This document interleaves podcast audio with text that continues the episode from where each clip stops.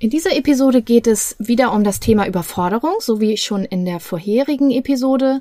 Letztes Mal hatten wir über die Dinge gesprochen, die mehr im Außen liegen und heute geht es um Überforderung aufgrund innerer Faktoren. Wenngleich natürlich beides auch immer zusammenhängt in der Regel, aber wir haben es aufgeteilt, damit es nicht zu viel wird. Also, viel Vergnügen.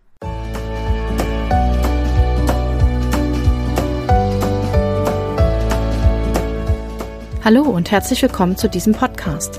Ich bin Katrin Grobin und du bekommst von mir hier viele hilfreiche Methoden, Tipps und Übungen rund um die Themen weniger aufschieben und entspannter leben. Ich wünsche dir spannende Erkenntnisse und ganz viel Freude damit.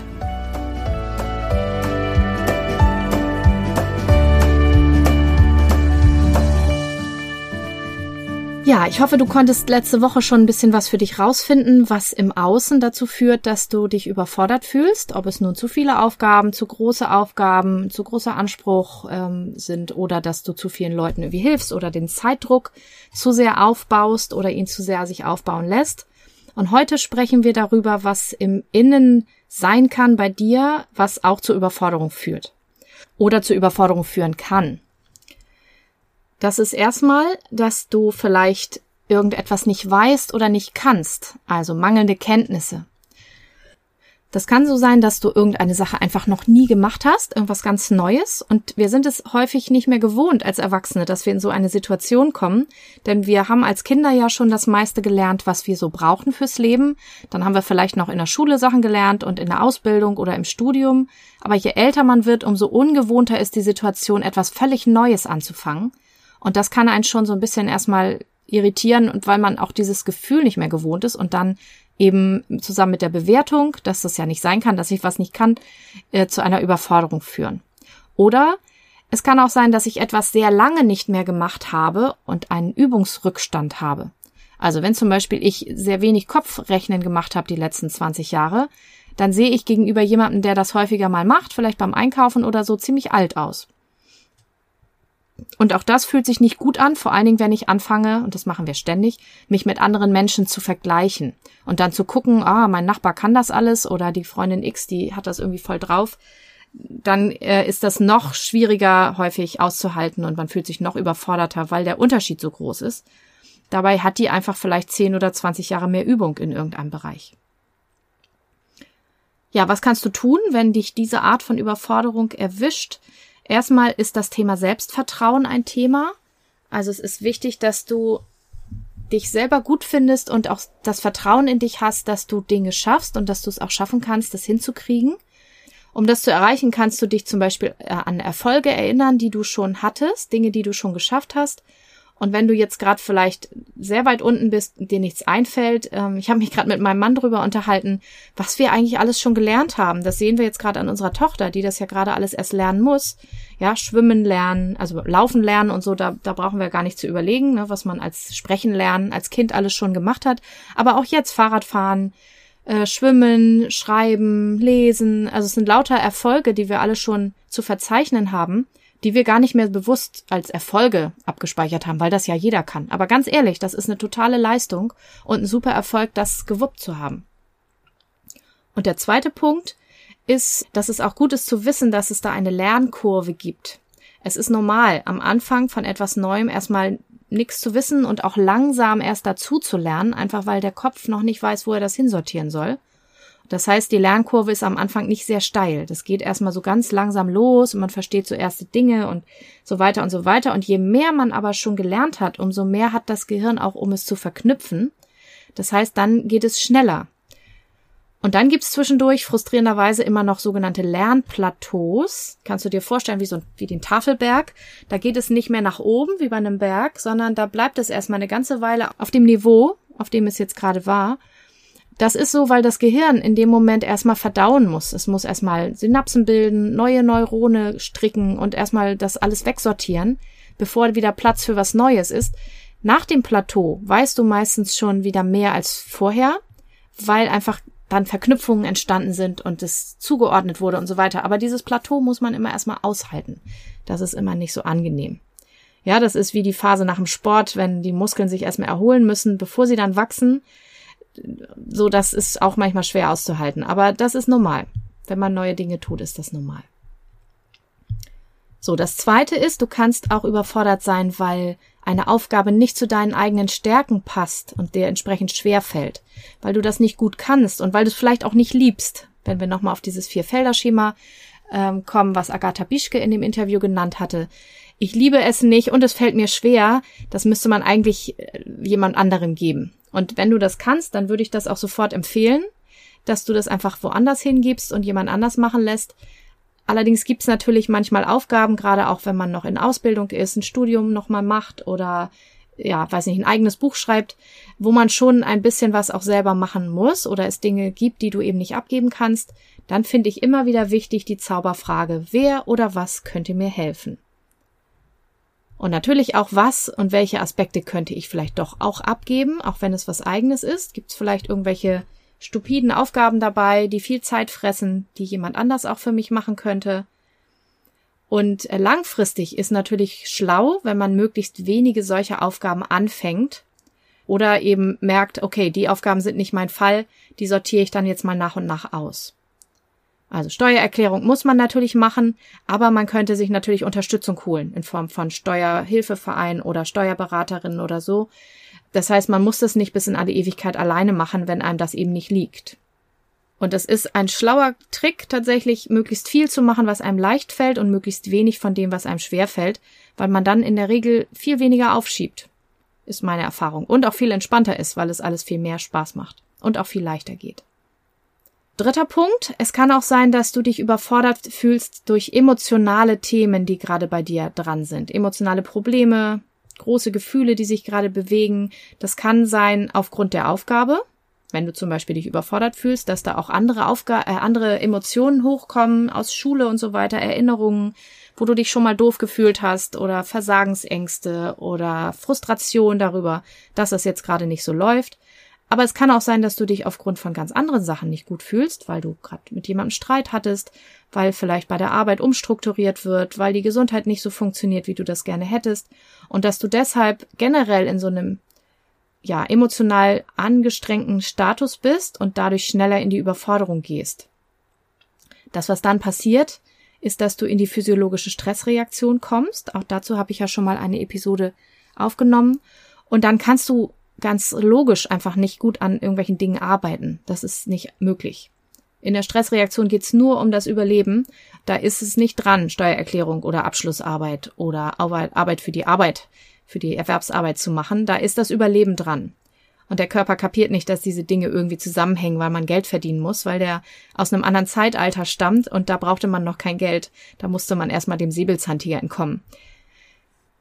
So, was also als erstes hilft, ist alles, was dich aus der Stressreaktion rausbringt. Atmen, Entspannungsübungen, Selbstfürsorge für ein Gefühl von Sicherheit. Und dann schau mal, was diese Emotionen auslöst und analysiere ein bisschen genauer, wie das zustande kommt. Und dann versuch die Auslöser auch abzustellen. Also versuch nicht nur deine Erregung zu minimieren und deine Entspannung wieder herzustellen, sondern versuch die Auslöser möglichst äh, zu umgehen oder eben auch nicht da sein zu lassen. Also wenn du zum Beispiel, ich, ich weiß, es gibt eine Straße auf dem Weg zur Kita, die ist immer total anstrengend zu fahren, weil da sind ganz viele Autos rechts und links und da ist, also es ist rechts vor links, es stehen Autos an der Straße, man muss ständig Vorfahrt geben oder nimmt sich versehentlich oder auch mal absichtlich die Vorfahrt, also es ist eine sehr stressige Straße. Und wenn ich morgens schon ein bisschen angestrengt mich fühle, dann fahre ich da nicht lang weil ich weiß, das wird nicht gut gehen, denn ich habe beobachtet, je gestresster ich bin, umso gestresster sind irgendwie auch alle anderen, die da fahren, zeitgleich mit mir, und dann ist es noch anstrengender und noch unfallträchtiger oder unfallgefährlicher, weil es, es ist einfach nur fürchterlich. Deswegen fahre ich da einfach nicht lang. Es gibt einen Weg, der andersrum geht, der ein bisschen weiter ist, der mehr Ampeln hat, der aber deutlich entspannter ist, weil ich da nicht so aufpassen muss. Und dann fahre ich den. So als kleines Beispiel. Also schau auch einfach mal, wo du ein bisschen um die Ecke denken kannst und wie du solche Situationen vielleicht auch dann ähm, ja verringern kannst, sodass du da nicht so viel zusätzlichen Stress hast und dich nicht so aufregen musst oder so traurig sein musst oder so. So, bevor ich noch eine Entspannungsübung gleich mit dir machen möchte oder dir vorstellen möchte, habe ich noch einen Teil dazu. Ich hatte, glaube ich, in der ersten Episode ganz kurz auch mal was gesagt zum Thema Bewertungen. Ähm, es hat immer auch damit zu tun, wie ich Dinge bewerte. Also wie viel es ist, was im Außen ist. Der eine ist mit 100 Aufgaben völlig zufrieden und sagt, klar, die sind doch machbar. Nein, 100 ist vielleicht etwas viel, aber so 10 kann so 10 Sachen gleichzeitig tun. Der andere ist schon völlig überfordert mit drei Sachen. Das ist unterschiedlich. Das hängt einmal von der Persönlichkeit ab, aber es hängt auch davon ab, wie sehr wir es bewerten als Stress. Es ist mittlerweile erwiesen, dass Stress an sich gar nicht so schädlich ist, wie man dachte. Man hat ja früher gedacht, es gibt den Distress, den schlechten Stress und den Eustress, den guten Stress. Dann ist man darauf gekommen, dass Stress immer schädlich ist. Und jetzt weiß man mittlerweile, dass es davon abhängt, wie ich auch meinen Stress bewerte, also die Belastung sozusagen bewerte, äh, ob eben diese äh, physiologischen Probleme, die man durch Stress haben kann, mit Herz-Kreislauf-Problemen und so weiter, äh, inwieweit die zum Tragen kommen. Also es kann Leute geben, die gleich viel zu tun haben und sozusagen gleich viel objektiven Stress haben, aber die einen erleben es sehr stressig und bewerten es auch fürchterlich und also ganz schrecklich und wie, wie blöd, dass ich das hab. Und die anderen finden es eine angenehme Herausforderung. und die haben diese äh, körperlichen Auswirkungen nicht. Weil für die ist es eben der gute Stress. Das finde ich ganz spannend. Da schließt sich quasi fast der Kreis. Ich glaube, man nennt es heute nicht so, aber äh, jetzt sind wir doch wieder beim guten und beim schlechten Stress. Aber die, der Unterschied ist im Kopf. Und dazu kommt noch, dass ein bisschen Stress uns nicht schadet, sondern dass wir das sogar brauchen manchmal, um produktiv zu sein. Das kennst du vielleicht, wenn du einen freien Tag hast, dass du viel weniger schaffst, als wenn du vielleicht ein oder zwei Termine hast und dann dazwischen noch Dinge tust. Das heißt, dass wir ein bisschen Stress ganz gut finden für die Anregung. Aber wenn es zu viel wird, dann kippt es eben. Und dann sinkt die Leistungsfähigkeit und wir haben eben dieses Überforderungsgefühl. Das heißt, die Menge macht's, aber auch die Bewertung macht's, beides zusammen. Sodass ein wichtiger Aspekt auch noch eben ist für, für Stress, egal, also für Überforderungsstress, egal ob es jetzt im Außen oder im Innen ist, dass ich auch meinen Blickwinkel nochmal überprüfen kann und mal eventuell meine Bewertung ändern. Also wenn mich meine Arbeit stresst, und ich aber auch schon mal früher vielleicht arbeitslos war, dass ich vielleicht einmal drauf gucke, wie toll das ist, dass ich Arbeit habe. Ich habe das zum Beispiel im letzten Jahr viel gemacht, als äh, wegen Corona ja viele Leute tatsächlich plötzlich in die Arbeitslosigkeit gefallen sind oder auch Freiberufler nichts mehr zu tun hatten. Und ich hatte gefühlt so viel zu tun wie noch nie. Einfach dadurch, dass ich eben eine normale Auftragslage hatte, vielleicht sogar ein, zwei Sachen mehr, weil ich alles online sofort umsetzen konnte und meine Kunden da auch sofort mitgegangen sind, dankenswerterweise und auch noch Kind zu Hause. Und es hat mich am Anfang völlig an den Rand gebracht, ganz ehrlich. Aber erstmal haben wir dann Wege gefunden, es so ein bisschen anders zu organisieren, also im Außen auch so ein bisschen den Stress abzubauen. Und ich habe auch ein paar Dinge weggelassen. Aber ich habe dann irgendwann geschnallt, dass es eigentlich was total Gutes ist, dass ich so viel zu tun habe und dass ich eben nicht arbeitslos bin und dass ich nicht so viele finanzielle Einbußen habe, sondern dass es total großartig ist, dass ich trotzdem arbeiten kann. Einfach hier von zu Hause, aus meinem Mini-Homeoffice-Büro, dass das geht.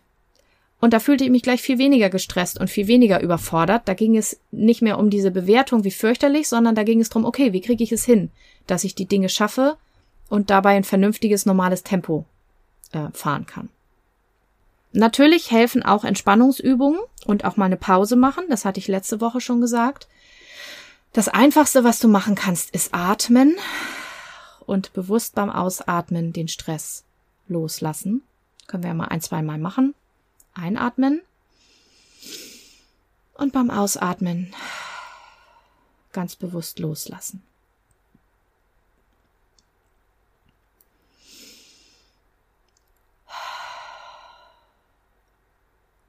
Und im Anschluss finde ich jede Form von Achtsamkeitsübungen ganz wunderbar geeignet, um Überforderung und Stress auch loszulassen.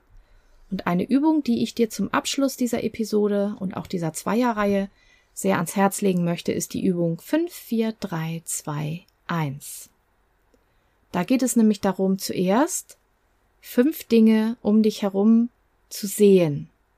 Schau dich mal um und schau dir fünf Dinge um dich herum ganz bewusst an. Möglichst ohne Bewertung, so wie das bei Achtsamkeitsübungen der Fall ist, Du schaust sie dir einfach an und nimmst wahr, dass sie da sind und wie sie so aussehen, ohne jetzt zu bewerten, gut, schlecht, mag ich, mag ich nicht, einfach nur wahrnehmen.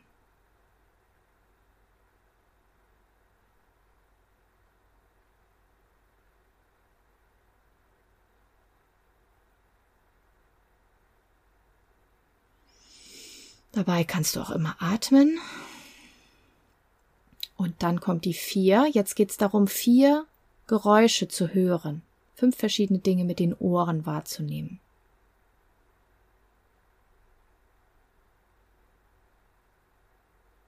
Falls es bei dir gerade sehr still ist, ich kann das jetzt nicht machen, weil dann hörst du meine Geräusche, aber dann kannst du auch ein Geräusch produzieren und hören. Kannst irgendwas machen mit den Händen, mit den Füßen und darauf hören. Bis du vier Geräusche hast.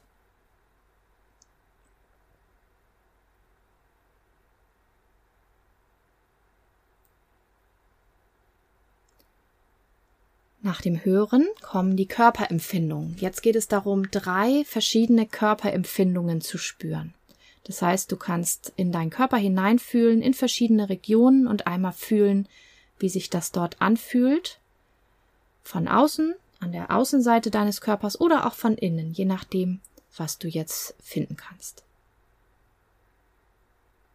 Also du könntest deine Hände spüren und einmal in deinen Bauch und vielleicht, wie sich die Haut an deinem Arm anfühlt oder deine Füße und deine Kopfhaut und deine Nasenspitze. Such dir was aus.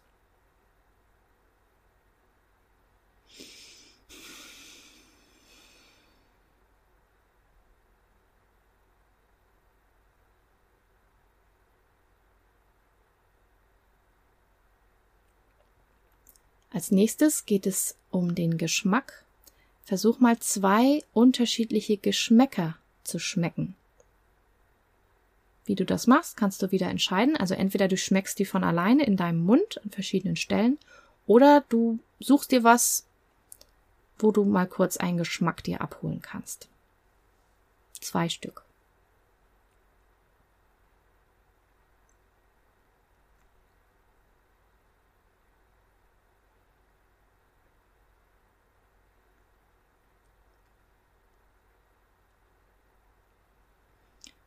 Und zum Schluss geht es darum, einen Geruch bewusst wahrzunehmen.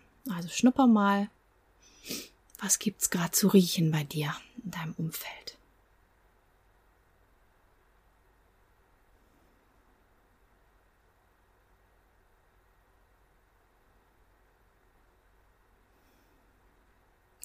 Und wie bei den vorherigen geht es nicht darum, den Geruch benennen zu können, da haben wir oft nicht genug Vokabeln für, sondern ihn einfach wahrzunehmen da wir ihn ja auch nicht bewerten müssen, weil es ja eine Achtsamkeitsübung ist, kann der auch einfach so für sich stehen, ohne dass du Worte dafür hast.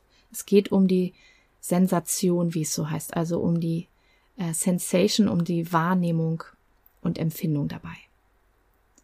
So, also diese Übung 5, 4, 3, 2, 1, fünfmal sehen, viermal hören, dreimal Körper spüren, zweimal schmecken und einmal riechen, kannst du immer nehmen, wenn du in irgendeiner Form überfordert oder super gestresst bist, das geht auch für andere Emotionen, um schnell wieder ins Hier und Jetzt zu kommen und dich wieder zu beruhigen. So, ich hoffe, diese zwei Episoden zum Thema Überforderung helfen dir, schneller wieder aus Überforderung rauszukommen und auch weniger oft hinein. Wenn du noch Fragen hast, wie immer, wenn ich dir irgendwie helfen kann oder du irgendwie einen Wunsch hast auch für eine zukünftige Episode oder einfach nur sagen möchtest, wie das funktioniert bei dir, dann schreib mir sehr gern. Ich freue mich von dir zu lesen. Dann bis zum nächsten Mal. Herzliche Grüße. Tschüss.